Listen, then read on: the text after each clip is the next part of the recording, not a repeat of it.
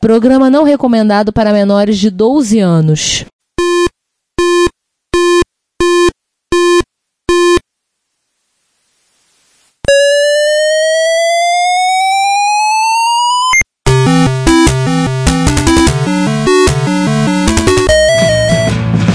We bought it to help with your homework.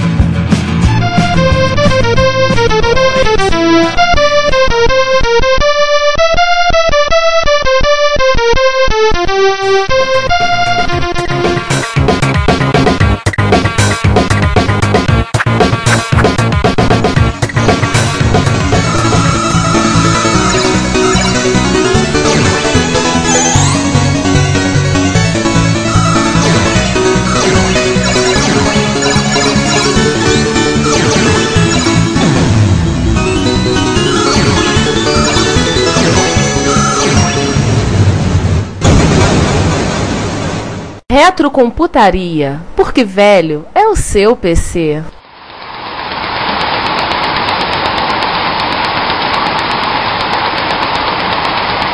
Vamos falar dos classificados então, numa época que não tinha internet, não tinha gente reclamando dos correios, reclamando da mãe, reclamando do pai, reclamando da sombra que tá muito preta. Não tinha. Reclamando de reclamar. Não É, tinha. reclamando que reclama muito. Naquela época não tinha o Boa Dica. Pois é. Nosso Boa Dica era o caderno de informática dos jornais. Em particular o do Não, Globo, né? Não, não, nosso botiqueiro era o cavalo de informática digital e a passagem do metrô até o edifício da Avenida Central. Sim. Para dar um rolé. Pra dar um rolê. Ainda César. é, que pra gente não é mais. Tô falando pra gente que não trabalha com tecnologia. Enfim, pros seres humanos normais, não é mais. É, Não não. vale mais a pena. Não, os, assim, os seres humanos normais e comuns há muito tempo acho que compram. Compra no Notebook. Ponto Frio, Ricardo Eletro. Não, compra, compra notebook e tipo, ah, quando precisar algo maior, vende e, e compra outro. É isso aí. Mas eu vou confessar que quando vou ao Rio, eu sempre arrumo uma maneira de passear na Central, mas como. Antropologia Ainda- do. É, para não perder o pulso das coisas. É, eu passo lá para ouvir os camelôs berrando Corel, Photoshop, Windows. Ô César, falando nisso, quando você vê o Rio, você também não vai na casa e vídeo? Sempre. Bate o ponto na casa e vídeo, né? Casa e vídeo, cara. Casa e vídeo é uma das coisas sensacionais do Rio de Janeiro. Eu devo dizer que eu fiquei muito feliz quando a Casa Vídeo começou a usar o Mr. Catra como garoto propaganda. Eu acho que é, tipo, extremamente carioca isso. Só faz sentido no Rio de Janeiro. isso é o estado da arte. É, só faz sentido no Rio de Janeiro. Em outro lugar do mundo isso faria sentido. Verdade. Cara, É o que há, né? Ah, então, mas eu faço questão sempre de bater um. A gente chegou a manter um blog, eu e César, numa época, só de comentando coisas assim. Principalmente a gente era falando A coisa do Uruguaiana. Natal. Era, o Uruguaiana é punk. Ai, caramba! Ainda tá online no Blogspot, alguém procura e tá abandonado já há algum tempo. A gente estendeu pra falar do camelódromo da Uruguaiana. Aí o César falava às vezes da Feira dos Importados de Brasília. Quando calhava de um de nós ir a São Paulo, lançar na Santa Ifigênia, rendia assunto, a gente coletava informação. Eu lembro de chegar com bolo de cartão e anotando um monte de coisa. E os caras achando que ia comprar tudo, né? Fazer um levantamento assim, bem detalhado Legal. tá lá, o, o dito cujo tá lá. Aí chegou o pessoal, tava montando um site do mercado popular da Uruguaiana, chegou a contactar a gente. É. Aí eu respondi, mas eles não falaram mais nada. Agora, perguntinha besta: como é que anda o camelódromo da Uruguaiana? Ah, a mesma coisa, cara. Assim, nada de muito diferente do que você estava acostumado. Tive lá, hoje não, mas eu tive lá há pouco tempo. Muito celular à venda, quadra A, ainda continua um trecho ali meio terra de Malboro. Aquele trecho que, vi, que vem de câmera digital com foto ainda existe? Câmera digital com foco. É, câmera digital Com com, foto. foto. Já vinha com foto. Quadra onde, como Ah, você me disse uma vez, galinha se estica pra frente. É verdade. Tá, quadrar a galinha se fica à frente. Cara, quadrar tá muito celular. Aqueles carinhas que vendiam os aparelhos de procedência duvidosa não tomar por lá. Jorge Carlos continua, é uma instituição da Uruguaiana, né? Jorge Carlos que mantém a Uruguaiana. Essa é... É, né? O Jorge Carlos, assim, é uma instituição da quadra A da Uruguaiana, né? O, tirando isso, muito, muito celular e quadra B tá um pouco mais genérico. O pessoal, a maioria do pessoal que vendia CD encerrou as atividades. O pessoal da Milênio na quadra C continua vendendo cabo, conector, é, RJ45 e coisa do tipo. Tem um pessoalzinho novo vendendo coisa de tipo modelismo, helicópteros de controle remoto, avião, carrinho, assim. Tem um pessoal de miniatura, tudo. Tem um pessoal, muita gente fazendo manutenção de celular. Às vezes que eu tive lá foi por causa de, manutenção de aparelho. Tá nisso, sim. Aliás, eu passei pelo Uruguaiana hoje, pra ser bem honesto. Eu atravessei, mas eu não parei, era um 8 horas da manhã, a maioria das barracas não estavam abertas. Então não pra parar pra fazer um stop fazer um confere. E na última quadra, o carinha que vendia CD de música usado, o cara hoje em dia só vende camisa, infelizmente. Como eu comprei disco bom naquele cara, um preço barato. Mas aí vamos voltar agora aos tempos que a gente não tinha internet. Você muito mal tinha loja pra comprar as coisas, ela não ficava assim na frente. O cabelo nem sabia o que era computador. É, os entusiastas, a gente ia pra, pra Avenida Central pra ir pra Livraria Ciência Moderna, né? É, isso, a Avenida Central sequer tinha loja de informática na loja sobre loja. Se tinha, era uma ou duas, né? A primeira A tentativa- a moderna. É, era livraria. A tentativa foi tentar fazer isso naquela galeria do cinema do Largo do Machado. Do São É, Luís. O InfoShopping. Isso. É, foi uma tentativa de fazer lá. Só que não deu certo, acabou surgindo na Avenida Central, né? E acabou hoje, até hoje, ainda é. Onde você vai encontrar box que tem pra tudo que é lado, né? Inclusive É, mas o. os famosos como simpáticos roubos, né? Sim, mas antes Ah. dos box, né, você comprava no caderno de classificado. Você folhava do começo ao fim dos classificados para fazer seu levantamento daquele que você queria. Dependendo do, da loja, você já pegava o preço em, nas jaraturetas. Ou, é que é o dinheiro da época, ou era- em dólar e te converter. O RV, OTN, ORTN, É, PTO, E aí você ia lá listando e pegava os lugares que nos vendiam com ou sem nota. Eu lembro que o meu monitor VGA, o meu primeiro, foi comprado, tinha essa opção, né? Com ou sem nota. E a diferença era substancial. Era, era imposto, pô. Ou seja, era substancial. Sim. E as lojas ficavam geralmente em sobrados escondidos pelo centro do Rio. Eu lembro quando eu fui comprar um drive de 5.4 meu micro, eu fui na rua Teófilo Otoni, eu cheguei no. Não vou falar o nome da loja, que eu acho que ela ainda existe, tá? Ela só não tá mais nesse endereço. Se tiver, eu sou só, só escritório. Eu lembro que eu fui na.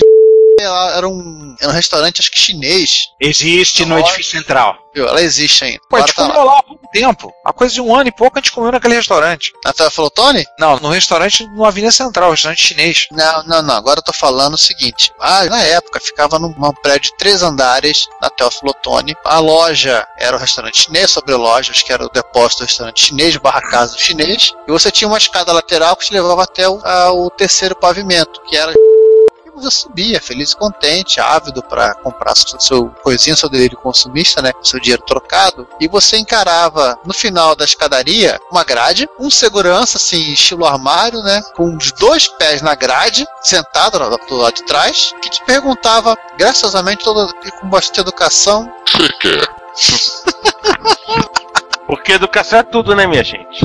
educação é tudo nesse mundo. Mas enfim, do que a gente tá falando mesmo? Estavam classificados. Ah, sim, classificado. Onde achar o fornecedor mais barato nas entrelinhas dos classificados? E dos recônditos obscuros do mundo aonde os classificados nos levavam. É, esse cenário só foi mudar quando surgiu o InfoShop na Avenida Central, né? Que a gente começou a falar, falar dele. Primeiro foram lojinhas que eram um preço até bem caro, mais caro que nos arredores, mas depois as próprias lojas que ficavam escondidinhas nos sobrados começaram a caminhar pra lá e o, e o preço obviamente baixou. Aí viraram os quiosques, os famosos quiosques. Os famosos quiosques. E acabou que hoje em dia o, o Avenida Central foi praticamente tomado pelos quiosques, né? Ainda tem muita loja com cara de loja e tamanho de loja de informática lá. Inclusive a Ah. quantidade delas também cresceu. E eu tenho a impressão de que deu uma diminuída, talvez, de dois anos pra cá, no número de lojas Na- na grandes. quioscagem. te- é, assim, teve um determinado momento, particularmente ali quando engoliu a, a gibiteria, pensei, danou-se, né? Tá tudo dominado. Engoliu a Né? Bárbaras e Magias e posteriormente engoliu a Rabilândia. Cara, engoliu a gibiteria, engoliu a, a, a Robilândia, pensei, acabou, tá tudo dominado. Se engolisse o Bob's, esse é o fim do mundo, né? Só não O escritório? engolir- Ah, Enquanto não engolir aquele rodízio japonês, tá bom. Pô, sacanagem se ele engolisse o escritório, né? Pô, o escritório é, era fantástico. Mas, enfim, eu só tô acho que a nossa convidada até já dormiu, tá tão papo chato também, né? Aqui. Papo chato. Só pra lembrar uma coisa que você falou da Robilândia, lembrar. Eu encontrei com o Juan na Robilândia uma vez. O Juan tinha ido, acho que tinha um encontro em 2009, depois de se encontrar na Robilândia, puxou papo, eu nem lembrava da cara do Juan. Já não era no edifício central. Não, era na Avenida Central, tenho Não, certeza. Não foi ali na rua do Bola Preta, que é 13 de maio? Não, encontrei contigo lá, tenho certeza que eu nunca soube da Robilândia na 13 de maio. Tô confundindo as coisas. Foi na. Que, é, eu- já andei pela gibite, A gibiteria se mudou pra 13 de maio. Nem sei Foi. se continua lá. E, e onde eu encontrei com você tem razão. Foi na Robilândia, não foi na Foi na gibiteria. Robilândia. Foi na A gente Robilândia. conversou uma vez assim, falou, bateu um papo na Robilândia. Eu nem lembrava de você, mas você me reconheceu. Nossa, quem diria. Alguém mais folclórico do que eu, que normalmente todo mundo se lembra de mim, eu não lembro de ninguém. Eu acho que eu falar. sou, mas não sou autista, sou só folclórico. Daqui a pouco vocês vão falar do- da banca do Osnir também, né? Porra, não- Você vai lembrar, Banca do Osni, cara. Eles ela existe, ela só mudou de lugar. Ela era Rio Branco com Assembleia, agora ali no meio do, do- daquela praça do Buraco do Lume, ela da São José, do Rotary Sim. Club, sei lá qual o nome que tem agora. Ele virou especializado em material de concurso agora. Que não é, eles nem, é, e nem tem mais gibi dele, era gibis importados de Marvel e DC e etc. Eu, Devir fazia assinaturas e eu, eu tenho inglês bom atualmente por causa disso, por causa de ler gibi no original em inglês. Fim do parênteses. Mais um parênteses. Esse aqui não é um, não é um episódio sobre gibiteria, sobre hobbies. É sobre hobby, né? Mas não sobre esse tipo de hobby. Vamos voltar aí agora, vamos falar das histórias As divertidas. histórias, finalmente, né? Sim, Oh. prometemos tanto. Já temos algumas. E mais outras. Vamos lá. Piropo versus MSX.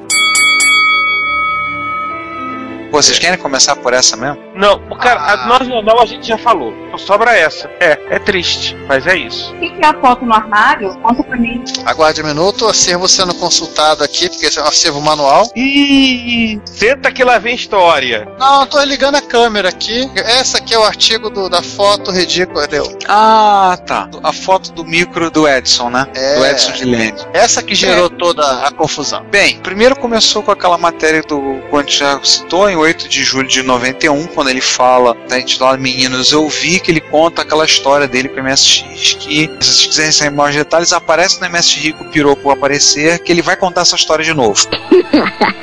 Basicamente é que ele foi a Akihabara nos anos 80 e ele achou material de MSX junto dos videogames. Não achou coisa de MSX junto dos computadores. Por isso não dá pra levar o micro a sério. Aliás, eu presenciei ele uma vez, ele teve num evento de games, foi em 2012, que a gente conheceu o Renato da Giovanni. Renato que já nos deu o prazer de participar duas vezes com a gente no podcast. Deu um momento assim, eu lembro do, João falando comigo. Quando chegou, a gente tava conversando a conversar com o Renato, estamos gravando, daqui a pouco entra o piropo. Mestre Renato!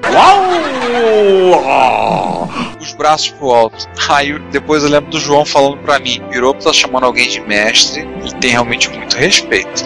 Chamando o Renato e Giovanni de mestre, puxa vida. E aí eles começaram a bater papo, começaram a conversar, subverteu nossa gravação toda. Falei, João, o que a gente vai fazer agora? Eu ligo a câmera, aponta pros dois. Eu falei, é, por aí. Liga a câmera, aponta pros dois, larga filmando e deixa eles falando. Tá no YouTube. Se vocês entrarem lá no nosso perfil no, no YouTube, tá lá. Que saiu. Sem edição nem nada. Apontei o vídeo, porque eu só edito o áudio, favor. Vídeo eu não sei fazer isso não. Apontei a câmera, larguei filmando larguei, e vambora. Os dois batendo papo, conversando. Umas perguntas a gente fez na hora. O Benito comentou algumas coisas. Eu, o Renato falou também. E vambora. Tocou o barco. Aí depois tem a história. Como é que é essa história dessa foto? Giovanni, conta a história da foto. Ela não tem muito, muita história em si, né? Ela simplesmente surgiu do nada, essa belo dia, mais precisamente 22 de dezembro de 97, ainda não sei se alguém devia estar entediado na redação ou sem assunto. A gente abre o caderno de informática e se esbarra troço, essa, essa, essa ma- matéria que não tem essa coisa, essa foto e esse comentário que não tinha nem pé nem cabeça. Era uma foto de um Turbo R, né? Que era o Turbo R do Edson Pires, lá de Leme. Uma matéria que eles fizeram, que até o Claudio Ralha comenta nessa matéria Não que que nunca foi, com a nunca Le- foi ar. Não confundir com Leme perto de Copacabana, é Leme, cidade de São Paulo. Sim,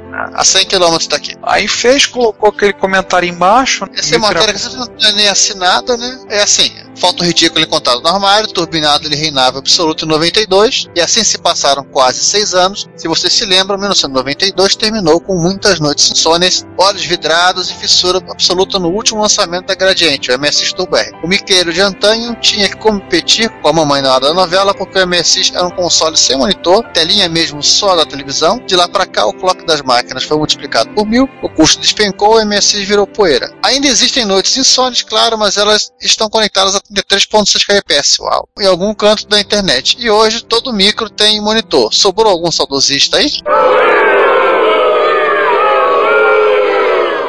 Essa matéria, a comunidade na época a gente já tava com a lista, Giovanni e César já estavam na lista. Eu lembro que teve gente espumando de raiva. Cutucaram uns com vara curta, né? Ah, era o tipo da coisa que não precisava. Não havia necessidade de fazer uma matéria e falar, falar dessa forma. Né, ser agressivo. Não era assinada, né? Não, não era. Fez uma foto e um texto embaixo, curto, esse texto que o Giovanni leu, não era assinada. Que é, é o tipo da coisa, pra quê? Aí posteriormente teve uma coluna do piropo, né?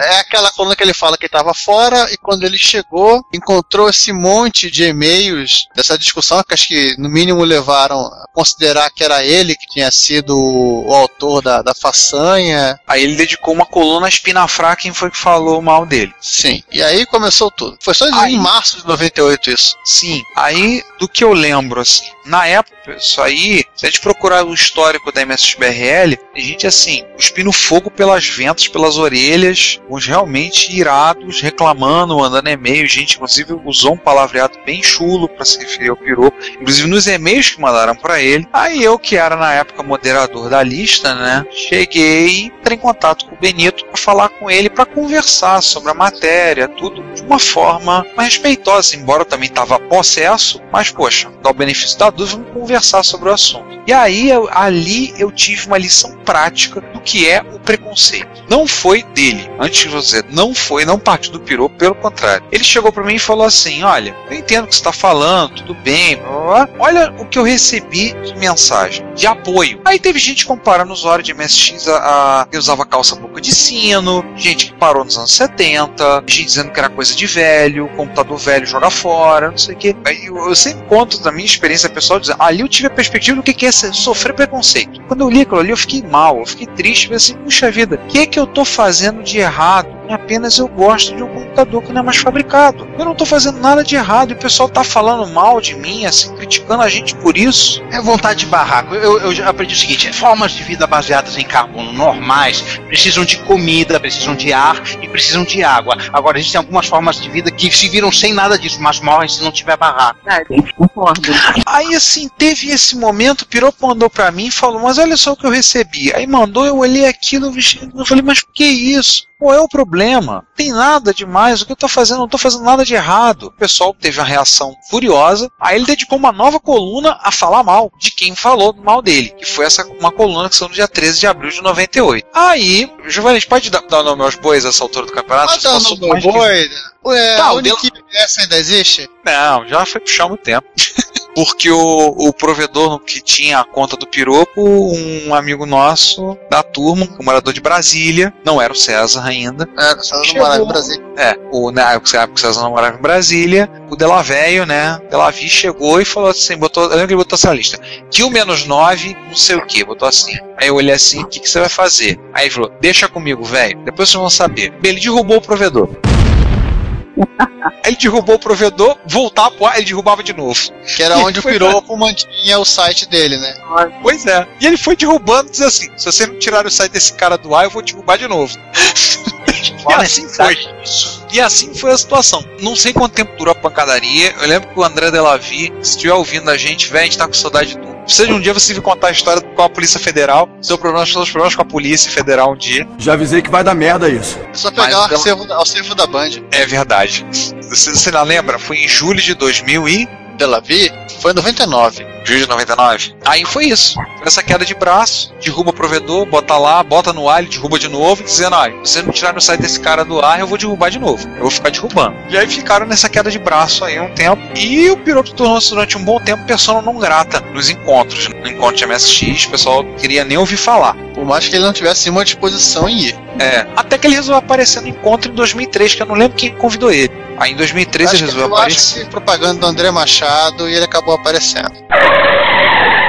Não, não, não, lembrei. Na verdade, a gente estava naquela campanha Diga Não MSX Association. Escrevemos um manifesto, traduzimos para o inglês. Um dia a gente vai ficar comentando essa história aqui no podcast. E aí ele leu o manifesto, escreveu uma coluna chamada Paixões, foi publicado no dia 13 de janeiro de 2003, comentando do fato e meio que se redimindo pelos atritos causados com a comunidade de MSX. No final da coluna, ele meio que se convidou para aos encontros e eu li o texto, mandei um e-mail para ele com os dados dizendo que ele era bem-vindo ao encontro.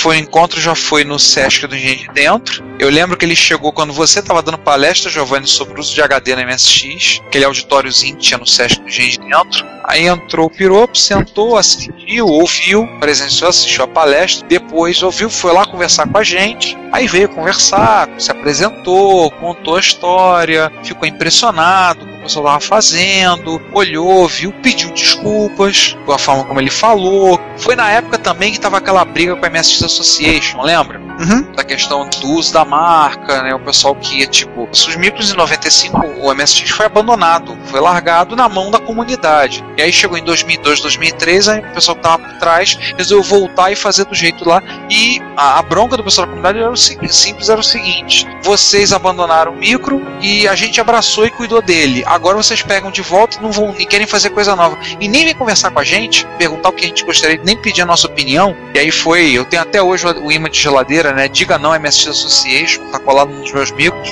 aí o Piropo escreveu uma matéria, era Paixões, se não me engano. Essa é de janeiro, é Paixões. Que aí ele falou do encontro, ele falou que teve no encontro, gostou muito, aí citou meu nome, citou o nome do Giovanni, gostou, achou muito bacana, curtiu bastante, disse que o pessoal, o pessoal perdoa ele por isso. A gente já tava na base ó, tranquilo, já passou, o tempo já passou. Ninguém tá com mais raiva de você, fica tranquilo, não tem mais nada não. Aí esporadicamente ele aparece de vez em quando, né? Ele, inclusive o, o Alexandre Souza, o Tabajara, quando vem ao Rio de Janeiro, sempre avisa o Benito. Aí o Benito, vez por outra, aparece no encontro, dá o ar da graça, aparece lá, vai lá olhar, bate um papo com a gente, conversa um pouco. Tá faltando ele comprar um MSX. De novo. O Benito passou muito pouco ultimamente. Eu não sei se vocês estavam sabendo. Ele foi atropelado. Que isso? Eita! É, Foi uma coisa muito bizarra, porque ele mora ali no Flamengo, na Marquês Abrantes. E ele já estava machucado. Ele, ele sofreu um tombo muito feio, uma viagem ao exterior. Ele estava em algum país da Europa, eu não me lembro onde. E ele sofreu um tombo muito feio. Então ele voltou e botou um monte de gesso e tal. Ele estava com a bacia quebrada, alguma coisa assim. E um dia ele desceu de casa e foi almoçar com família, pertinho da casa dele, ali na Marquês Abrantes. Um dia que um carro perde o controle e entra, porta dentro do bar ali na Marquês Abrantes. Saiu um contra jornal. E o piloto foi atropelado por esse carro dentro do bar. E aí quebraram ele todo de novo. E aí ele foi, ele levou mais de um ano pra se curar, ele ficou bem mal. Cara. Sofreu um bocado. Foi um ano daquele. Tá bem agora. Ó. Ele teve no MSX no final do ano passado. Teve Acho maio e teve no ano passado. Ah, Teve em outubro. No encontro de outubro ele, apare- ele teve. Já foi lá no lado Mério, ele já foi. Na É. última agora, ele foi. Ano aí. Tá. A questão que eu até comentei rapidamente sobre questão de faculdade, eu dei aula numa instituição de ensino que hoje não existe mais, a universidade, Universidade com C, Centro Universitário da cidade, e o Benito também dava aula lá, dava aula de arquitetura de computadores, se eu não me engano. Teve uma época a gente dava aula na mesma unidade, só que eu dava aula segunda e quarta e dava aula terça-feira, então a gente não, não se encontrava. Mas teve encontro que eu falar, eu brincava com ele, e aí, como é que tá lá na faculdade? Você não tá dando aula na metrô? Aí ele, dou, dou. sim, eu tô na metrô, você também tá lá? Sim, eu dou aula na metrô também. Só que eu já dava aula de software livre, né, de sistemas operacionais abertos. Aí a gente conversava assim, é isso. Eu ouvia os alunos resmungando um pouco da didática dele quando dava aula de arquitetura. Eu imagino que é prática dele. Não, não podia emitir nenhum julgamento, afinal das contas, primeiro, não é ético como profissional, e segundo, não assisti a aula dele para saber se como é que era, né? Mas eu vi os alunos, vez por outro, reclamavam, fazer um mimimi da didática dele. Mas é padrão aluno reclamar do professor. Ah, Mesmo quando o professor é bom. Ah, o aluno sempre reclama. O professor explica muito bem, ele é frouxo, se ele explica muito mal, tá com preguiça da aula, se ele é muito gente boa, ele deixa correr solto, se ele é mais rigoroso, ele é carrasco. Se ele Ah, é muito bom, tá ele é sempre errado. estrela e por aí vai. Na ótica do aluno, o professor tá sempre errado. Um abraço para meus alunos que ouvem o podcast, tá? Todos os gosto de três. você- Eu gosto muito de vocês. Assado no espeto é uma delícia. Com queijo, com queijo. Mais alguma história? É, olha, é, fa- faz o seguinte, Elis, Oi? conta alguma história aí do É, Tomate. tá liberado agora. Informática, etc. Cara, posso contar do Richard Stallman, que sabe? Correto. Pode contar. O pessoal do Linux adora essa história. O Richard Stallman, todos sabem, ele não é uma pessoa muito normal. Vamos lá, né? Não vamos falar, não vamos falar normal, não. Vamos falar que ele não, é uma pessoa muito Digamos, ele, digamos ele, ele, ele é uma pessoa exótica. exótica. Excêntrico. Seus gostos. Pronto. Sempre exótico. Porque além, da, além do clássico, né? Sujeira, enfim, mau cheiro, que aquela coisa que é assustador, que- aquela barba que deve ter comido em 1970 ali. Mas você sabe qual é a base filosófica disso? Ele Ah. acha que as pessoas gastam muitos recursos. Então, tomar banho todo dia gasta muita água, se lavar gasta muita água. É verdade. Não, mas é muito assustador, porque eu me lembro que ele foi hospedado, ele sempre estava hospedado na casa de alguém, né? Essa coisa. Economia compartilhada, ele é muito moderno, né? Economia compartilhada total. e ele ficava na casa de um cidadão chamado Djalma Valois. Lá na Alice. Valoar. Simples, Grande Djalma. grande figurinha. E aí, Djalma, queridão, a gente sempre entrevistava e tal. Djalma marcou de Richard de conhecer o pessoal do Caderno de Informática. Marcelo Balbio também foi do Caderno de Informática há muitos anos, já tinha esse desprazer, né, de conhecer pessoalmente. André Machado, acho que tinha outra coisa para fazer. Sobrou para a pessoa aqui encontrar Richard Stallman. É, entrevistar primeiro e depois a gente ia sair para jantar, porque o Globo ia pagar para ele um jantar no porcão. Oba! Não, ele não recusava é, jamais. Eu prefiro chamar de boca livre. Pois é, olha isso. É, e aí, Richard, eu fui entrevistá-lo, ele foi horrível, ele sempre era terrível, e com mulher ele era três, quatro vezes pior. Então, quando eu cheguei para entrevistar, o Pedro Dória já estava entrevistando, eu cheguei dois minutos atrasado, e eu já tinha sido avisado de que para entrevistar o Richard, eu tinha que ir com muita roupa. E quando me falaram isso, eu ligeiramente entendi. Muita roupa, ok. Eu tava lá com meus 28 anos, uma coisa assim. E eu falei, tá, ok, vou com uma meia calça bem grossa, era inverno, e eu vou botar um- uma bola cacharel, assim, pra esconder tudo. E assim, parti. E quando eu cheguei, eu falei assim, ah, só pode repetir a última frase? E ele deu um grito comigo, assim. E eu falei, cara, ok, entendi. E depois daquilo ali, ele foi extremamente rude a entrevista inteira. E eu entendi, porque ele já tinha o hábito de ser rude com mulheres. E aí já tinham me avisado que ele era do tipo que ele ataca mulheres. Ataca significa passa a mão na coxa, tenta agarrar, coisas assim mesmo, de verdade. E eu já tinha feito isso com outros jornalistas no Brasil e já tinha sido ligeiramente avisado, inclusive pelo próprio Djalma. E Ah, foi nesses termos que o, o muita roupa não era excesso de ar-condicionado ou coisa do gênero. Não, não, muita roupa é porque o Richard ataca mulheres. Tem que de boca. Sim, ele, uma ex-chefe minha, do JB, ele lascou a mão na coxa dela e ela ficou desesperada. Ele é muito machista. Ele não entende que mulher está em tecnologia e não entende mulher jornalista. Jornalista de tecnologia é uma aberração para ele. Assim. Aí fiz a entrevista, foi horrível, e no final da entrevista ele fez uma outra pergunta, ele não respondia, ele estava de olho fechado, e ficou 15 minutos em pé, de olho fechado, encostado numa árvore. Depois ele saiu e disse que ele é autista e que ele tem fase escrita out. E beleza, partimos pro portão, ele jantando, Cora estava comigo, ao meu lado, Bepiroco do outro lado. Você imagina a mesa, né? E Jalma era a última pessoa na mesa. E eu sentada ao lado de de Jalma, nervosa, porque ele é muito rude, ele deixa você muito sem graça, aquela coisa nojenta, perdida, aquele, aquele conjunto todo. Em algum momento, ele lasca a mão na minha coxa, e eu eu tava com uma meia calça grossa, mesmo assim, aí eu dei um pulo, a Cora percebeu, foi uma situação super difícil, ele virou a cadeira inteira pra mim e falou assim, posso te acompanhar até em casa? E eu falei, não, não pode, porque eu tô indo pra casa do meu namorado daqui. E simplesmente, quando terminamos, pagamos a conta, o Richard levantou comigo da mesa, entrou no meu táxi à força e foi pra casa do meu namorado comigo. Ai, meu Deus. Então vocês conseguem imaginar eu chegando do portão, esse meu namorado morava em Laranjeiras, a gente chegando do, em Laranjeiras no táxi, eu descendo com o Richard Stallman, cedendo, né, aquele estado todo, e apresentando pro meu namorado assim: olha, eu estou com ele aqui porque eu não faço ideia de como livrar dessa criatura. E ele sentou na casa do meu namorado e ficou conversando com nós. Aquela coisa muito doida. E depois ele me chamou pra casar com ele e morar com ele em Timbuktu. E decidiu que eu era a mulher da vida dele, né? Depois que eu vi esse episódio.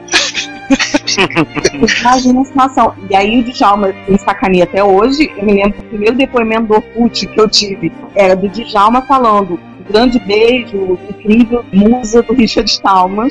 Ai. O Richard Stallman que iria morar em Timbuktu. Depois ele ficou, sei lá, uns seis meses me mandando e-mail, me chamando pra casar com ele.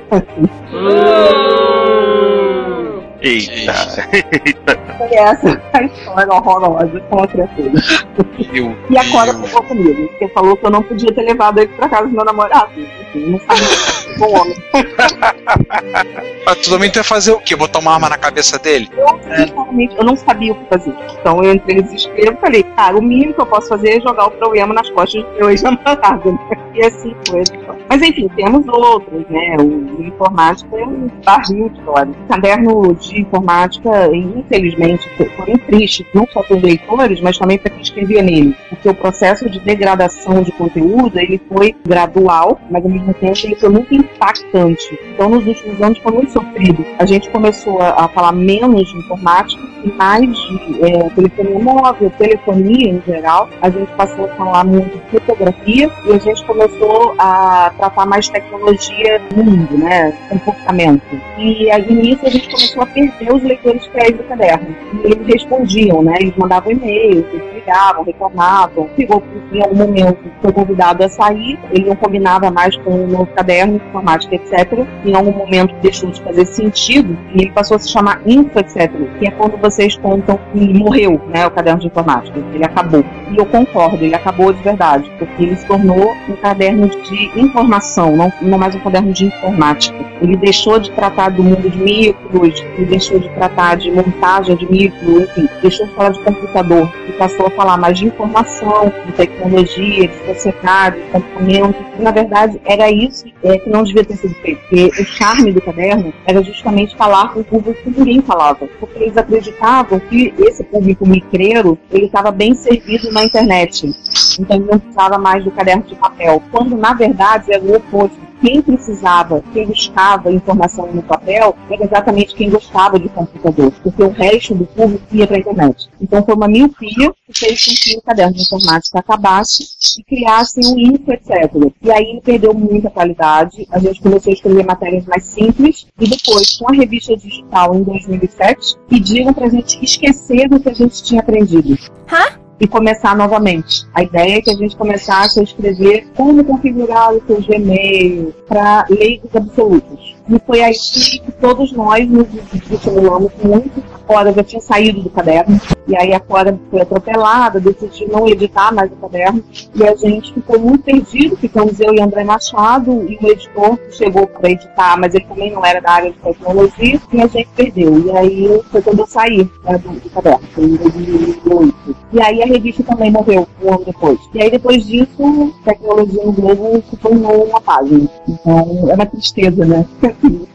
Pensar, mas foi um processo.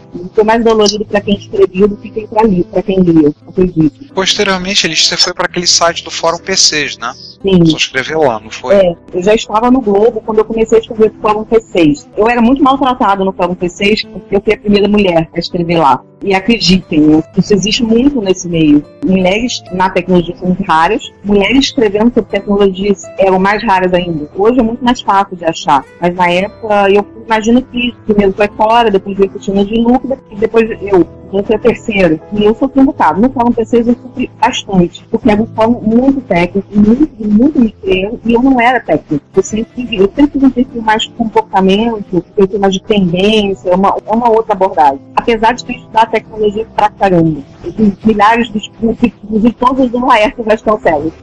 é uma figura lendária. O Fórum P6 era um fórum extremamente hard, que é editado pelo Paulo Couto, e fez muito sucesso. Ele tinha 4, 5 milhões de views, é, únicos mensais, um número louco, né? Bastante coisa. Só que o Paulo também não tinha muita visão empreendedora. Então acabou que ele vendeu o Fórum P6 para IT Media uns 3 anos atrás, e aí ele continuou o Fórum P6. Foi uma venda até considerável, vendeu por 3 milhões. Foi uma venda intensa, mas ele não, não mantiveram. E aí escrevíamos eu, Cat, Bebiroco, Laércio Vasconcelos, André Machado e, e outros, né? Outros, outros muito queridos. Empregos também teve na época, Amário, nossa, uma galera. Eu lembro, lembro de ir no Fórum PCs para ler material, eu lembro até indicar quando a gente dá aula de. Eu passava muito por isso, né? Aula de montagem e manutenção de micros na escola, curso técnico de informática, vinha aluno, vinha perguntar para mim, professor, o que, que eu vou ler? A primeira aula eu já vinha falar, olha só, vamos falar aqui o que é interessante vocês verem hoje em dia, o que eu acho, na minha opinião, ó. E aí eu descer além e falar assim, ó, revista, olha, Já tá era. boa, já era. Gente, eu sempre via a info como uma revista contigo do mercado de TI. Ai, não falo, mas era mesmo. Era mesmo. Aí eu falar, pessoal, info, não, caderno de informática, eu falei, gente, pega aí que tá na mão, beleza, tem uns aí que estão legais, pode pegar. Site eu indicava, o Fórum PCs eram uns que eu indicava. Eu falava, pessoal, isso é matéria é bom, isso... porque sempre tem, né? A gente dando aula para curso técnico, sempre tem. Ou, principalmente meninas que chegavam, que eram curiosas, que estavam fazendo informática, estavam fazendo montagem de manutenção e não eram muito entendidas no assunto, mas tinham interesse. E tinha muito garoto que achava, porque o cara conseguiu desmontar o próprio computador, montar e não sobrou parafuso, ele se achava o gênio, né? O próprio técnico de informática, do conserto do computador. Aí eu chegava lá, tinha que pegar e botar os moleques no lugar deles. Aí eu falava, vocês querem, então, ó, vai no fórum PCs, vai ler lá, quer ler coisa mais pesada, mais técnica, o fórum PCs é uma ótima pedida. Aí eu passava para os alunos, botava no quadro, falava, ó, esses sites aqui eu indico se vocês quiserem ler para ter que se informar. Primeira aula, botava sempre, vai nele. E o fórum PCs era o que eu sempre indicava. Eu sempre achei material de excelente qualidade. Depois morreu com o tempo também, mas foram bons tempos, viu? Assim, a, gente, a gente estudou bastante, foi bastante, e hoje em dia não tem mais, né? Hoje, se vocês pagarem para pensar, os cadernos de informática morreram e os, os sites especializados também, viu? E hoje o que tem é, é um bando de, de sites falando o que, que acontece nas redes sociais. É isso, não acontece mais nada. Eu acho que a coisa mais próxima de um das revistas e, e cadernos de jornais fera na época, acho que é o Stack Overflow, É. o, o super user. Mas são sites É, mas- de pergunta e resposta, né? É, hoje não tem mais. Então, assim, o... ainda tem, eu, eu estive um tempo no Tech Tudo, lá da Globo.com, que é horrível de escrever, o pior lugar que eu já escrevi. Por quê? Era o reduto de fanboy. Não existe pior público para se escrever do que o fanboy. Porque o fanboy, ele não tem lógica, ele tem paixão. Ele não entende nada, mas ele é apaixonado. Então, você fala mal ou fala bem, pra ele você tá errado. Mas Elis, mas o fanboy ele não tem uma probabilidade maior de gerar polêmica e portanto gerar page views e portanto gerar clique na propaganda etc e tal. Sim, mas a polêmica é de muito baixo nível, então assim, ela é muito sofrida para quem escreve. Ainda mais quando você é um, um repórter especializado, né? Só pra vocês terem uma ideia, uma vez eu fiz um review do celular da Nokia, e eu dizia no review que o teclado virtual era muito pequeno. Esse review, é, não era da Nokia o problema, claro, do sistema, mas o teclado era muito pequeno, e eu falei que mulheres com unha grande não podem digitar nesse teclado. Oh my god. E assim, eu recebi, sei lá, uns 200 e-mails me chamando de porca, me mandando cortar a unha. I quit. Meu Deus do céu. Então, assim, eu- é ótimo! Aí você fala, cara, o que, que a pessoa tem na cabeça? Porque assim, cara, é sério. Mas assim, era muito, isso era muito lá. Então chega um ponto que você escreve, leva tanta porrada, que, cara, é sério, e eles, eles usam sempre. Escreva matéria falando da nota, escreva matéria falando mal da Apple. Então eu fiz umas coisas assim que eu sabia que eu vendia. Só que pra mim era muito sofrido. Porque assim, eu recebi milhões de e-mails, era assustador, assim, me esculhambando, eu, meu nome corria boca batido, sabe? E era só retardada, burra, porca. Ixi. E aí teve uma vez que eu mandei eles decidirem. Eu fiz uma, uma matéria esculhambando um celular da nota. Depois eu fiz esculhambando um iPhone. E depois eu fiz esculhambando um outro, um outro aparelho com uma Motorola, sei lá. E aí eu recebi. Você é vendida pra Apple, você é vendida pra Motorola, você é vendida. Um dia eu falei, tem que clicar. Todos se eu botei na outra coluna. Todos se reúnem, decide quem quer, quem paga, que eu quero ir lá apresentar fatura.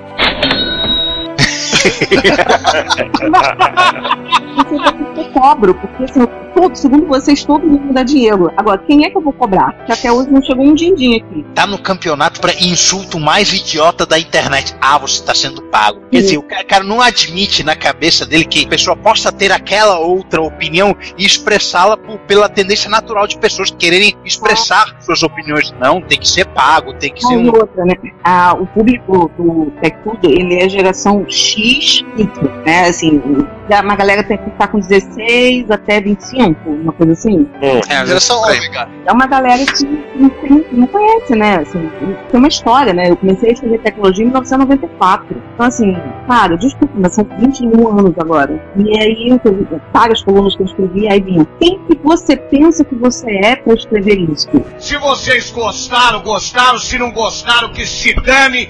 E eu falei assim, olha, alguém que já está há 18 anos, 20 anos escrevendo sobre isso, né? Chama a polícia e manda meter ele na cadeia. Pode Ai, ai, é muita vergonha alheia pros credos. Não, não. Pode ser que essa pessoa entenda um pouquinho, né? Ou então eu sou uma farsa completa absoluta estou há 18 anos sendo farsa. Então eu sou a melhor farsa. Não faz bem pra gente, não faz bem pra saúde de alguém ser exposto torrente da burrice, da estupidez humana assim de maneira tão cruz. Isso Então, não é bom pra saúde. O médico não recomenda. E aí eu não aguentei muito tempo, não. Eu fiquei lá, sei lá, dois anos e fiquei a mula. Porque era muito pouco dinheiro para muito estresse. Uma coisinha que a gente passou por isso no início, claro, em muito menor escala. Quando a gente começou o Retrocomputaria em 2010, a gente fez um episódio zero. Publicamos um episódio que foi 10, 15 minutos. Na época a equipe era eu, César e o João. Comentamos algumas coisas e falamos como a gente ia fazer o podcast. Falou: ó, nossa proposta vai ser o episódio, vai sair em episódios vão ser quinzenais. E nós deixamos claro, desde o início, dizendo bem claro, gente, a gente não tem como fazer ele semanal. Não dá tempo, não temos jeito, não sei o que. Trabalho. Se for olhar os comentários, tem gente lá falando: vocês não têm compromisso com seus ouvintes. E não sei o quê. Papapá. Podcast aqui, e mostrando outro podcast, no caso, não pode falar, já que estamos rasgando o verbo, podcast do Guanabara.info, do Gustavo Guanabara, e não sei o que, ele tem, olha só como faz, não sei o que. Só que eu conheço o Gustavo. Uhum. Eu tenho o telefone da casa dele, pô, é meu chapa, eu sei como é que é o negócio. Tá saindo agora porque tem gente contratada pra editar. Ah, Eu não sei do rolo que é. Os caras falaram um monte de besteira assim. Aí eu quase falar, vontade de virar pra ele já cinco anos depois e falar, cara, olha só, a gente se comprometer a sair cada duas semanas ter material. A gente conseguiu cumprir isso nos últimos cinco anos. A cada duas semanas tem episódio, tá saindo. Isso. E os outros que você tava falando lá, seu imbecil? Você tava Ah. falando lá. claro, né? Claro, isso que a gente passou é muito menor escala do que você sofreu. Você É. sofreu muito mais do que a gente. É, foi um bocado. Nem se compara. Mas assim, alguns me divertiam, mas assim, no Tudo eu confesso que eu não gostei muito não. Porque no Fórum PCs tinha até uma relação amigável, porque eles me conheciam, sabiam que eu estava bastante tempo. Eu escrevia a perfumaria, mas era a perfu- a perfumaria conhecida, sabe? Mas no Tech Tudo não. No Tech Tudo era quem é você para porque já uma outra era, era, né? A era do quem é você, né? Quem é você para falar sobre isso? Então hoje em dia é tipo isso, né? Era da torrente de insultos pré-fabricados. Exatamente. É, aliás, aproveitar e pegar um gancho em cima disso, o que, que você acha, Elis, que se perdeu e que se ganhou com o fim dos, dos cadernos de informática semanais nos jornais? Olha, se perdeu bastante, eu acho que se perdeu mais do que se ganhou. E o interessante é que ninguém consegue provar porque acabou. Dizem, ah, mas não tinha anúncio. Sim, tinha anúncio. Era dos poucos cadernos que se pagavam. Tinha muito anúncio no caderno. Fora os classificados e por aí vai. A verdade é que editorialmente eles não eles não se mantiveram. Do Globo foi miopia, foi tiro no pé. Eles não sabiam mais o que fazer. Quando a Cora saiu, degringolou muito, assim, porque não tinha mais um, um, um fio condutor. A Cora sempre foi um fio condutor. E os cadernos, em, geral, se perdeu muita inteligência. Porque, na verdade, hoje você está meio perdido, porque cá entre nós. Se a gente não é fanboy, não, não é um pouco mais jovem, a gente não entende muito bem Tech Tudo, por exemplo. Então, o P6 morreu. A gente não tem uma boa referência mais. Então, quando você vai ler sobre tecnologia, hoje, ou você vai num blog muito específico, ou você ouve alguns podcasts, mas assim, não tem mais. Você não tem boas referências. A Info, como você disse, sempre foi uma, uma revista contígua, sempre foi muito, muito especial. Continua assim, cada vez mais. E as, as grandes revistas também foram acabando. Então, então sinto falta, uma tristeza, uma melancolia de não ter mais uma grande referência, infelizmente. Mas, ao mesmo tempo, eu não sei se hoje, hoje nesse universo, autorreferência, né, referenciam para outras e, e você sobrevive da referência, né, eu não sei mais se nós, jornalistas de tecnologia, seríamos tratados como referência. Está morrendo, né? Tem muitas áreas que os especialistas não são mais as referências prioritárias. Então, o comportamento do consumidor, é, a mudança de comportamento fez com que talvez não fizesse mais sentido ter uma coisa tão focada, sabe? Mas, ao mesmo tempo, cara, quando você consome de verdade, quem você procura, né? Então, eu sei que eu sinto uma falta desgraçada e dias que eu choro, assim, com saudade, porque era muito legal. Trabalho era muito legal. E aí eu vou lançar uma outra pergunta, Elis. Hum. Você falou que você não encontra mais Hum. hoje uma referência em tecnologia. Rapidamente, hoje o, que é que você está lendo Pode ser inglês, português, qualquer outra língua. É, eu tenho, eu tenho um hábito de visitar ainda alguns sites. Eu fiquei muito ligada nos últimos cinco anos à telefonia. Eu gosto muito de mobilidade. Então eu tenho muita referência de mobilidade. Então eu vejo todos os sites maiores de mobilidade. GSM Arena para review, DDNet, Cinet, é a mesma coisa praticamente. Gizmodo, que também deu uma guinadinha estranha, mas ainda dá para ler alguma coisa. Não gosto desses sites que fazem listas. Brasil Post, por exemplo, que aquilo não é a Praia do vocês não sabem. Que eu não consigo mais, porque não é mais meu, meu foco. Eu ainda vejo muito a trabalho, ainda dá muita ciência. A revista é muito menos. Sinceramente, assim, em tecnologia no Brasil, principalmente, as referências são muito poucas. Faz falta. Os blogs, por exemplo, sinceramente, segundo o Henrique Martins, também fala de mobilidade, talvez um pouquinho do Michelis, mas assim, na grande maioria é perdeu, né? Você citou do Henrique Martins, era justamente o que eu estava pensando, como Sim. material de qualidade, um dos poucos que se salvam. Eu gosto muito do Henrique Martins do Nagano, né, que é o, o mais técnico, escreve com ele. E o Mick Ellis, assim, porque é uma pessoa apaixonada, mas ele também não é técnico, deve mais sobre brinquedo, enfim, aquelas gadgets, né, em geral. A gente não tem mais grandes referências, não. Você pode ver, André Machado e Cat quase não escreve mais sobre tecnologia. Então hoje eles estão escrevendo sobre sociedade, uma coisa comportamento. É uma pena, né? É, mas é, é isso. Não tem tantas referências mais. Adoraria, assim. O que eu mais queria hoje é que alguém fosse puta postal pra eu ler. Nem precisava escrever lá, não. Eu Quer um site de tecnologia divertido pra você ler? Acabei de botar no chat aí. retrocomputaria.com.br plus. Não, isso você não precisa nem dizer, né? Já tá indicado. Kabuki marcado. Oh. Nossa autoestima acabou de subir em 15%. que legal, parabéns para vocês, porque realmente ainda tem um pouquinho gente batalhando em conteúdo legal e, e assim, a gente tem que, tem que valorizar, porque é muito pouca coisa. Muito pouca valorização e da mídia principalmente, os jornais, eles não têm mais e eles acham que qualquer um pode. Na verdade, assim, eu adoraria que o mundo fosse um lugar onde todo mundo escreve sobre tudo, mas na verdade, para você ter um certo conhecimento, leva um bom tempo. Então, a gente levou alguns anos para aprender aquilo que eles queriam que a gente esquecesse, né? Então, é estranho. é bem estranho. E só mais uma pergunta para ser chato. Hum. Alguma coisa que você gostaria de ter feito ou no ah. JB, ou no Informática, etc. E você não conseguiu porque ou não teve tempo, então os astros não se alinharam, uma coisa do tipo. Olha, algumas pessoas que eu não entrevistei, e algumas eu sofro, e outras que houve. Eu contei esses dias uma história no Facebook, botei um post e assim, tive centenas de comentários. Primeira coisa, uma das coisas que eu mais adorei, eu entrevistei pessoalmente alguns dos meus maiores ídolos. Então, Leg Tate, Sergey enfim, os contemporâneos, né? Eu consegui entrevistar o criador do Android, que é o Andrew Rubb, entrevistei Richard Stallman, entrevistei William Torvalds, enfim, algumas pessoas que eu adorava. Não entrevistei Steve Jobs, assim como a maioria dos repórteres do mundo, que ele raramente dava. Não entrevistei Bill Gates, porque a Cora era a pessoa que entrevistava Bill Gates. Então, assim, e é isso, né? Eu dentro Microsoft ou, ou ia Core e depois ia pro Eu nunca tive, nunca tive a possibilidade de ir eu, eu tô imaginando a Cora fazendo aquela cena de vilão, tipo dos, do cara do Skyfall. Não toquem nele, ele é meu. Vocês estão de brincadeira, né?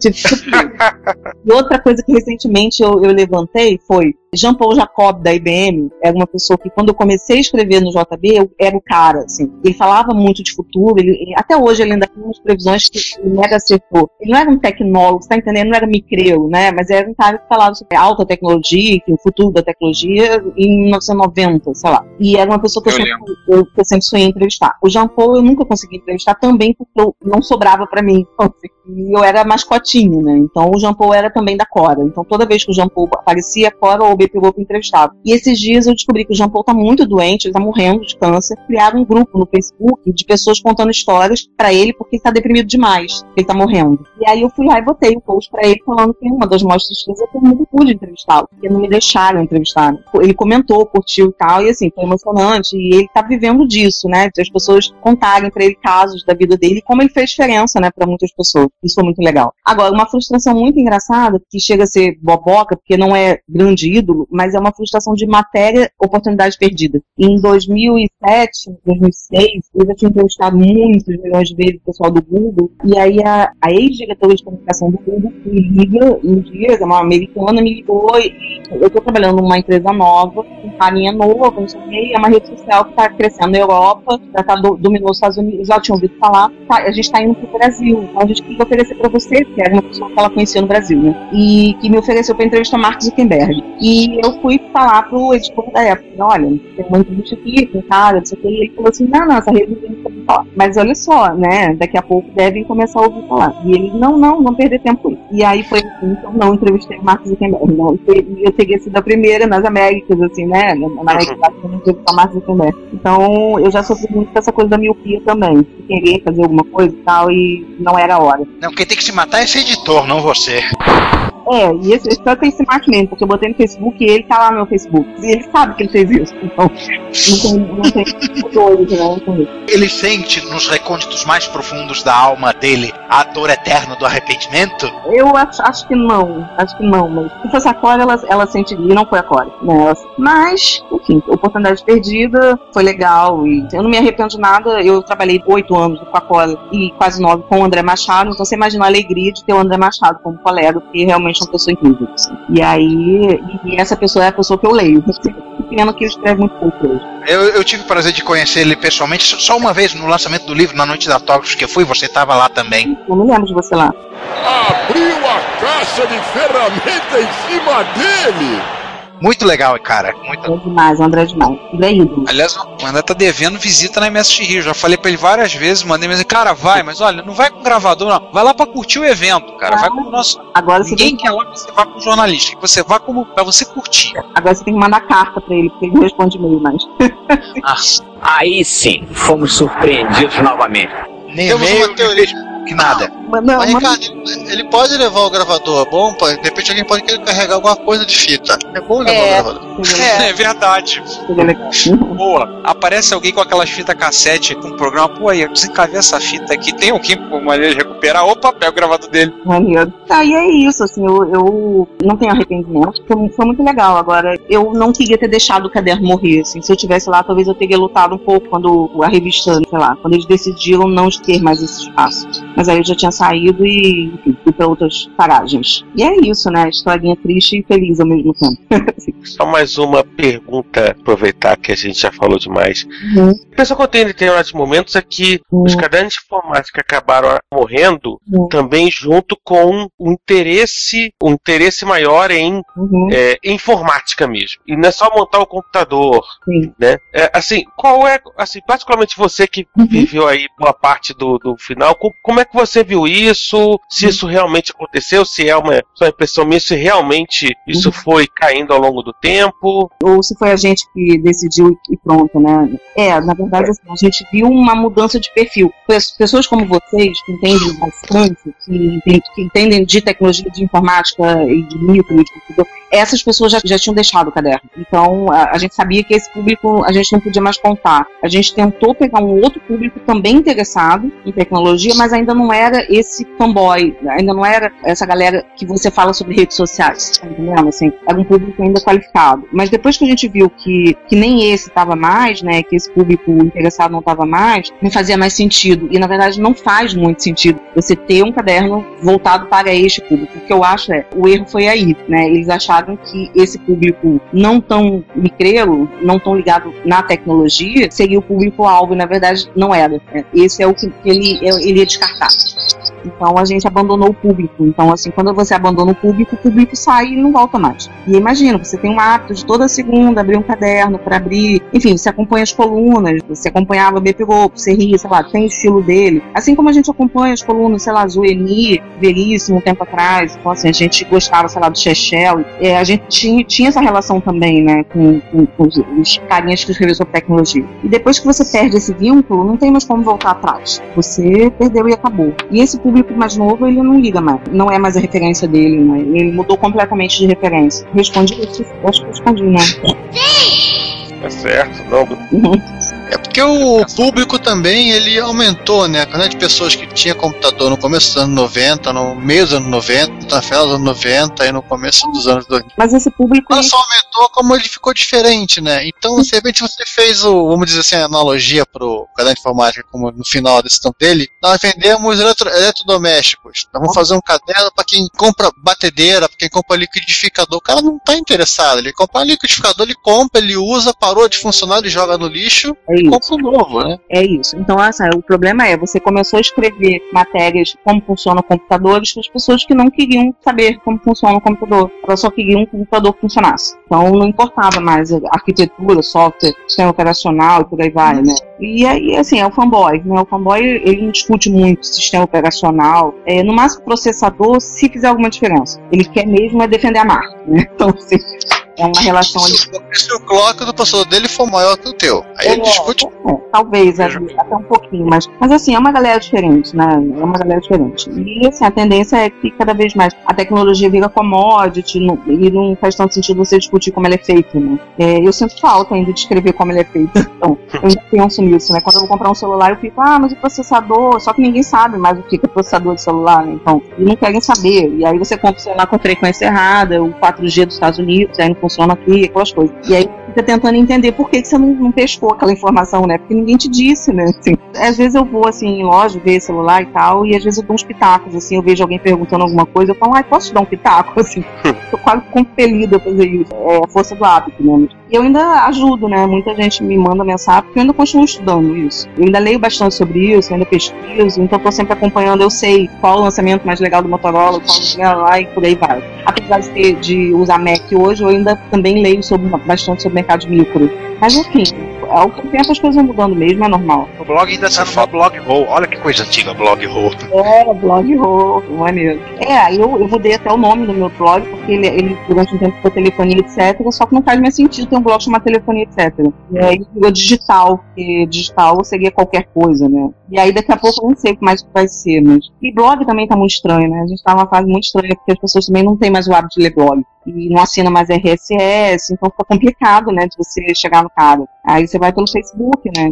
São outros tempos, amigos. É, basicamente, a gente tem o nosso blog, né? A, a gente basicamente atrai visitas a ele pelo Facebook. Aí, a gente tem um grupo no Facebook, quando tem uma mat a matéria nova, a gente posta pá, matéria nova. Aí o pessoal vai lá e vê. Quando tem uma matéria que a gente julga que é realmente muito interessante, opa, não vou mostrar, não vou mostrar como público, porque isso aqui é maneiro. Aí tem um da, da, daquele spikezão de visitas. É, eu sei Sai alguma, coisa, sai alguma coisa também no Google Plus, né? Mas também ninguém olha pro Google Plus. Você tá rindo do quê?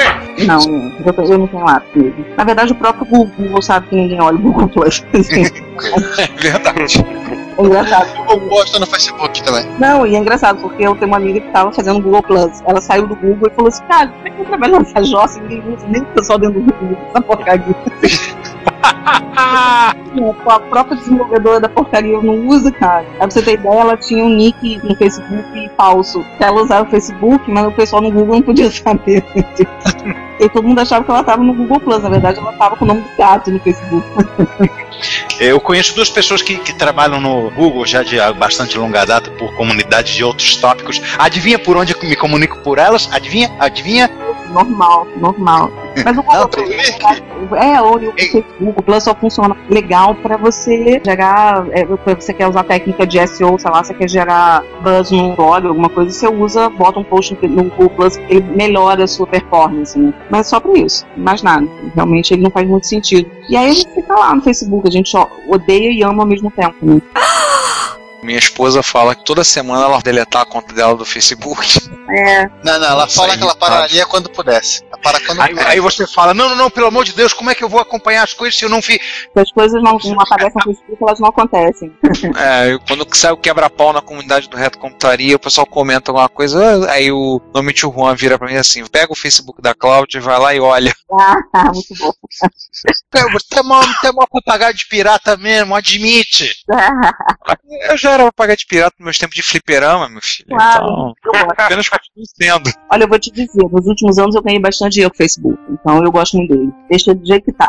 Porque né? eu fiz muita coisa com ele. Acho que pra gente acabar aí com uma nota mais é, leve. Uhum. Eu sei que você, eu sei que você é jornalista, Liz. Sou. Mas, mas você algum micro de estimação, ou algum micro, sei lá, alguma coisa que foi muito difícil, tecnológica, que dá boot, que Uhum. tem chips, coisa toda, que foi muito difícil de você trocar e, e, tipo, hoje em dia, Uhum. de, vez, em- de vez em quando você se joga no, sei lá, Mercado Livre, poxa, vou comprar um só pra lembrar como é que era, uma coisa desse tipo. Olha, eu vou te contar uma coisa. Esse dia foi engraçado. Estava dando uma entrevista até pra TV Brasil sobre vício em tecnologia. E aí, assim, Muitas pessoas acham que, que se você escreve, que vive esse universo, que você é viciado nisso. E eu não sou.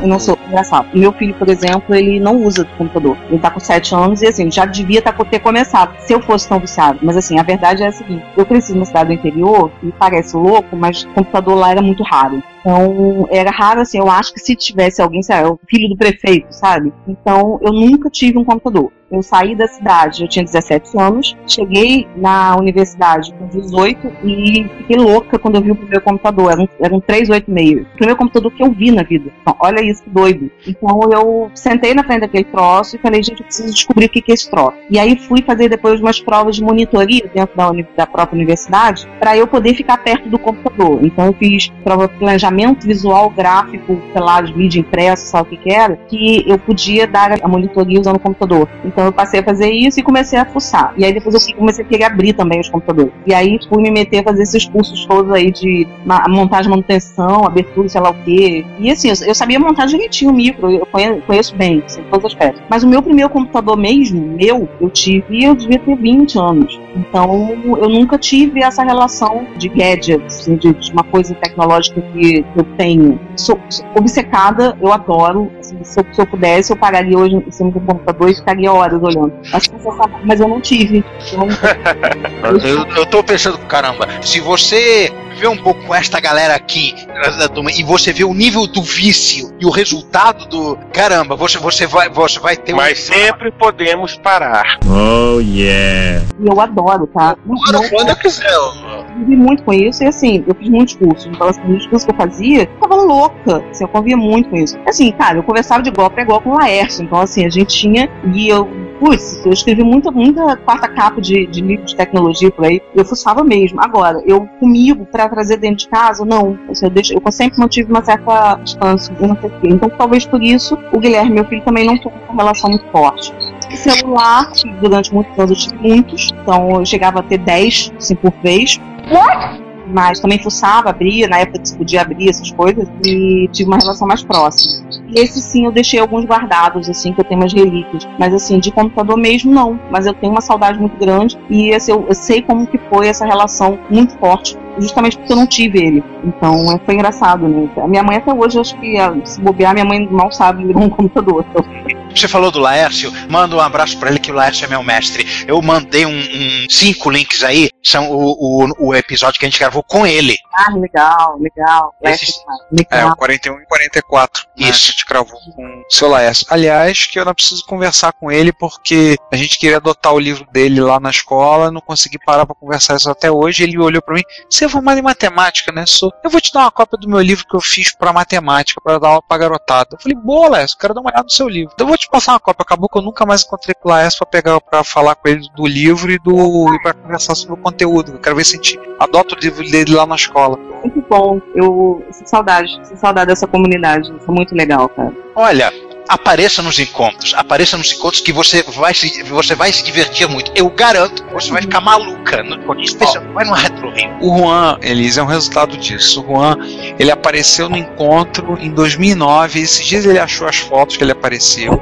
aí foi, aí encontrei com ele uma vez na Hobbyland, a gente conversou, aí acho que foi quando, Juan? Foi 2011, né, que você comprou aquele Hotbit? 2012, 2012. abril de 2012. Uhum, uhum. Aí, de lá pra cá, nos últimos três anos, só piorou. O cara Cara, é a cachaça. É a cachaça dos cabra. Então, tá aí e micro, e compra micro, não sei o que, conversa. E, você tem ideia? Ele era participante, a gente convidou ele para participar de um, podcast, num episódio com a gente, ele participou, começou a comentar, mandar sugestão de notícia, a gente botou ele como editor do Retrocomputaria Plus, o blog. um dos editores do blog, e depois virou membro da equipe, virou, virou parte integrante da equipe. Sabe quando chega criança nova, vê umas crianças fazendo uma brincadeira legal, já, posso brincar? Posso brincar? Posso brincar? Posso brincar? Muito Foi bom. isso. Bom, César, você, você que é o bom, é o mestre de cerimônias. É, bom, eu acho que acabou, né? Tô vendo aqui a pauta. A nossa vilã especialmente convidada também já tá aí na beira do campo gritando acabou, acabou, acabou. Vamos, né, então, é, acabar. Também nosso ouvinte também, senão vai correr da vida ouvindo a gente e vai morrer. Essa, essa porcaria, né? Vão perder os ouvintes. Pois é, né? Os nossos 17 ouvintes, né? Nossos 17 Não, ouvintes. 17. Ah, é, 16. É, É verdade, morreu um. então o HM não tem mais audiência que a gente. Droga. Raios, duas vezes raios, três vezes raios. Agora desempatou a favor dele. Gente, queria agradecer a. Pra todo mundo agradecer a Elis, mas eu queria agradecer a Elis por ter aí se disposto a, a conversar com a gente sobre. Bem, é informática, etc. Mas eu acho que, enfim, é uma lembrança que eu acho que a gente tem, que é muito da nossa época e que talvez não tenha mais hoje em dia, né? Que é o, o caderno de informática do jornal que saía toda semana. E tudo aquilo que se fazia com ele. É, e. E aí, obrigado. Obrigado ao ouvinte que nos ouviu aí, sei lá, durante quanto tempo vai ser essa edição, esse, esse episódio. Não sei quantos minutos, quantas horas. Mas esse não é problema meu. Grande sério do, desse mês não ter retro hits, hein? Não, não. Parte A e B. Ok. Agora, esse vai ficar parte A e B gigantesco, mas whatever. Tem problema, quanto mais melhor. Parte A e B. E, além do mais, os retro hits já estão todos no servidor, já estão todos montados, já estão hospedados no servidor. Tudo agendado e o povo pediu por isso, então o que o povo pediu a gente fornece. E aí, gente, mais uma vez eles, obrigado. E esse, bom, cada um se despede aí, vambora. Bom dia, boa tarde, boa noite, tchau. Bom, Elis, que bom que a gente conseguiu gravar, então a gente não colocou sua vida em risco. Tivemos um papo divertidíssimo, eu adorei. Eu tenho certeza que quem está ouvindo também vai gostar muito. Beijão e obrigado. Tchau. Tchau, obrigado, menino. Agradecer mais uma vez a todos vocês que nos ouviram, que nos têm dado o prazer desgraçado, a satisfação maldita da sua audiência. Elis, muito obrigado pela sua paixão, pela sua disposição, ter esse tempo para estar conversando com a gente, contando um pouco da história até do, dos cadernos de informática, da tua experiência como jornalista na área. É, muito obrigado mais uma vez. A todos vocês que não têm ouvido, muito obrigado pelo seu, pela sua audição, pelo seu comentário, pelo seu e-mail, pela sua tweetada. Não tem mais nada pra falar, não. A gente Eu volta. A gente não volta nada, pera aí. Ó. Na Não, semana que é. vem tem repórter retro. Isso aí. Se- Agora, se não sabe, a culpa é daquele espanhol ali, tá? Que tá ali do lado. Não é minha, não, tá? Não, o Ricardo. Ah. Ô, Ricardo, antes que eu esqueça, já olhou no classificado pra gente montar aquele computador pra rodar a pauta do, do próximo mês? Pô, pior que tem que dar uma olhada. Peraí, deixa eu catar aqui. Só falta Pra comprar o gabinete. Cara, a gente tá desde segunda-feira falando disso, por favor. Pois é, né? Gabinete pra quê, meu filho? Gabinete é secundário. Gabinete Importante ter a, ter a- É, gabinete pros fracos. Falou tudo. Espera que ainda falta eu. Ah, tá. Liz, obrigado. É, falta eu. Tô, tô- tava ocupado aqui com alimentando o gerador automático de pauta. Obrigado pela participação. Agora com você o encerramento como convidado. Agradeço demais você esse convite, assim, uma delícia falar sobre informática, sobre informática, etc., sobre tecnologia, e saber que ainda tem uma galera muito legal, uma comunidade legal sobrevivendo ainda, falando disso, amando, e espero que possa participar outras vezes e que o pessoal tenha gostado. Eu gostei bastante também, foi um prazer enorme. A gente se vê daqui a semana que vem. Beijo pra vocês, hein? Se você quer enviar um comentário crítico, construtivo, elogio ou colaborar com as erratas deste episódio, não hesite. Faça. Você pode falar conosco. Para tudo, para tudo, para tudo. Que, que que é isso? Que que é isso, cara? Que que é isso? Que foi? Que foi? Qual é? É que acontece o seguinte, Juan, quando eu tava editando o podcast, eu acabei de me lembrar, durante a edição, que nós esquecemos de citar três coisas relacionadas ao caderno de informática do Globo. Tem a seção dos jornais que são erramos, nossa seção é esquecemos. Idiotas! Seria bom de citar essas três coisas pra incrementar o nosso episódio, né? Porque ficaram faltando. Beleza, diz aí. Bem, a primeira delas foi que, na verdade, a treta que houve com o Piropo em 98 não foi a primeira treta do caderno de informática do Globo com o pessoal da comunidade MSX. Não? Não. Tiveram outras. Teve uma matéria, por exemplo, que eles fizeram, que foi lá o Micro Sem Futuro, e falaram do problema do projeto do Com, que não deu muito certo. Eu fui um cara que mandei uma carta furiosa pro jornal, chiando pra caramba, dizendo que é um absurdo, não sei se foi no final de 92, mas um pouquinho antes, se eu não me engano, teve uma treta com o pessoal da revista CPU MSX. Foi o seguinte, a revista CPU estava vendendo na época camisa e boné com duas estampas. Uma estampa I Love MSX, eu tenho o boné com essa estampa em casa até hoje, e tinha uma estampa que era não use drogas, use MSX, falando do caráter viciante do micro. E aí, o pessoal do caderno, se não me engano, foi até a própria Cora Ronai, criticou, fez uma piada, fez um trocadilho, uma brincadeira em cima disso, por causa da alusão a drogas, não sei o que. Isso. E, obviamente, a comunidade não gostou, mas o pessoal da revista CPU, em particular o editor na época, o Sérgio Duric Calheiros, ele foi bem enfático na sua reclamação. Ele reclamou, foi bem incisivo ali. Ele não foi mal educado, ele não foi grosso, ele não foi rude, mas ele foi bem direto na sua reclamação. Ele reclamou lá a respeito do assunto, falou que, que na sessão de cartas no Prezado Globo da semana seguinte, você percebe que ela estava completamente sem jeito ao responder. Mas, ah, mas é só uma piada, é uma brincadeira, tudo. E criou um clima chato que não precisava ter sido criado, mas acabou criando esse clima meio chato. Essa foi a primeira, primeira coisa que nós esquecemos de citar. A segunda, o Juan deve lembrar, que eram as tirinhas do Gilbert. Putz, é verdade, saía tira do Gilbert, mas o tempo em que eu acompanhava o caderno mais intensamente, que foi entre 94 e 97 e 98, eu acho que acho que não saía regularmente, acho que isso começou um pouco mais tarde. Talvez minha memória esteja me enganando. Eu vou ser, eu não lembro quando saía, mas eu lembro de conhecer o Gilbert vendo as tirinhas no caderno de informática do Globo, inclusive as tirinhas coloridas que saem na primeira página. Posteriormente, conversando, o Giovanni me comentou, a gente conversava sobre o, o Gilbert. Eu acabei comprando o livrinho, eu tenho dois livros na minha coleção. Um deles é o Corra, um controle de qualidade vem aí, que até a tirinha é o Gilbert pulando na lateral da baia, tentando fugir da baia. E eu me lembrei disso porque no Netflix, para quem tem Netflix, as duas temporadas do desenho animado do Gilbert tem, estão disponíveis agora. Ah, que maneiro, que maneiro, que maneiro. Quero ver, quero ver. A, a cena mais engraçada vinda de Gilbert, na minha opinião altamente subjetiva, não é de uma tira, é de, de uma cena do desenho animado. É que uma experiência do Gilbert faz ele virar mulher, mas as pessoas não estão 100% certas de que ele não tá de zoação. Aí o que que o Dogbert faz? Ele pega uma cartolina, bota no pescoço dele para cobrir as roupas que ele próprio está vestindo e pergunta assim na lata: o que, que você está vestindo? Aí ele fala: vestido papapá, com cor papapá e degradê de não sei o que, e sapatos blá blá blá blá blá blá blá. Aí o Dogbert fala: é, me convenceu, você realmente virou mulher. Eu lembro muito do episódio do Bug do Milênio. E eles fazem piada com o programador COBOL, porque naquela época o pessoal do COBOL foi extremamente requisitado. Toda a história. A mãe do Gilbert, eu lembro agora, ele foi na casa da mãe dele e a mãe transformou a casa num bunker. Tá achando que ia ser o caos. Então tinha garrafões de gasolina, água estocada. Cara, eu tenho que rever isso. Eu, eu acho que, que eu vi próximo de todos os episódios, mas foi há muito tempo. Mas olha só, se a gente ficar falando de Gilbert, vai ser mais 5 horas de episódio. Então, me, melhor de é. cortar. Exato. E terceira coisa que eu esqueci envolve justamente a Elis, nossa vilã especialmente convidada. Em 2006, após uma MSX Rio, a Elis Monteiro me telefonou, gravou uns 20 minutos a meia hora de uma conversa pelo telefone comigo sobre MSX, a comunidade e tudo. E isso acabou se tornando um parágrafo 2 numa matéria que ela estava fazendo para o Caderno de Informática do Globo, falando sobre a história do PC. What? É, é 25 anos do PC, aí citou o pessoal de MSX. Vai, vai lá. Rendeu né? dois. Eu não entendi muito falar, né? Que seja.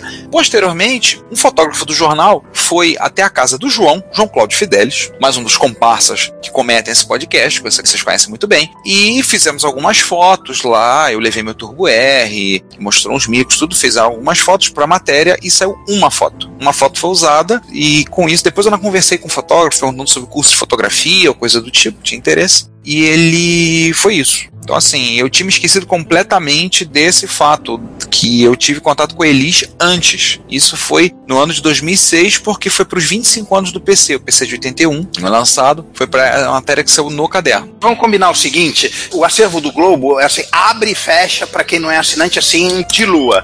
Vou, vou fazer o seguinte: na hora que abrir, eu vou tentar procurar essas coisas, aí a gente fica tirando snapshots e vai publicando, assim, no Plus, uma coisa ou outra, assim, só para preservar as memórias. Sim, sim, sim, é legal, é legal isso. Para colocar para que as pessoas verem. E colocar também, precisar as datas que isso aconteciam. E se quem estiver ouvindo tiver chance de fazer isso e a gente não fizer, por favor, faça a mesma coisa. Se puder nos ajudar, a gente agradece de montão. Ou se puder ajudar a memória, da, informática, nacional. Pomposo, hein? Bem, fechamos os parênteses, fechamos o, nos esquecemos. Agora, agora podemos voltar ao fechamento do episódio que foi tão rudemente interrompido? Podemos, podemos sim, podemos sim. Então é isso aí, tchau galera, um abraço, outro. Pessoal, fui, até mais. Tchau, tchau. Eu sou Laércio Vasconcelos e você está ouvindo Retrocomputaria. Se você quer enviar um comentário, crítica construtiva, elogio ou colaborar com as erratas deste episódio, não hesite, faça. Você pode falar conosco através do Twitter, no usuário retrocomputaria, pelo e-mail retrocomputaria.gmail.com ou colocando comentários no post desse episódio em www.retrocomputaria.com.br. Lembre-se sempre do que dizemos. Seu comentário é o nosso salário. Muito obrigado e nos vemos no próximo podcast.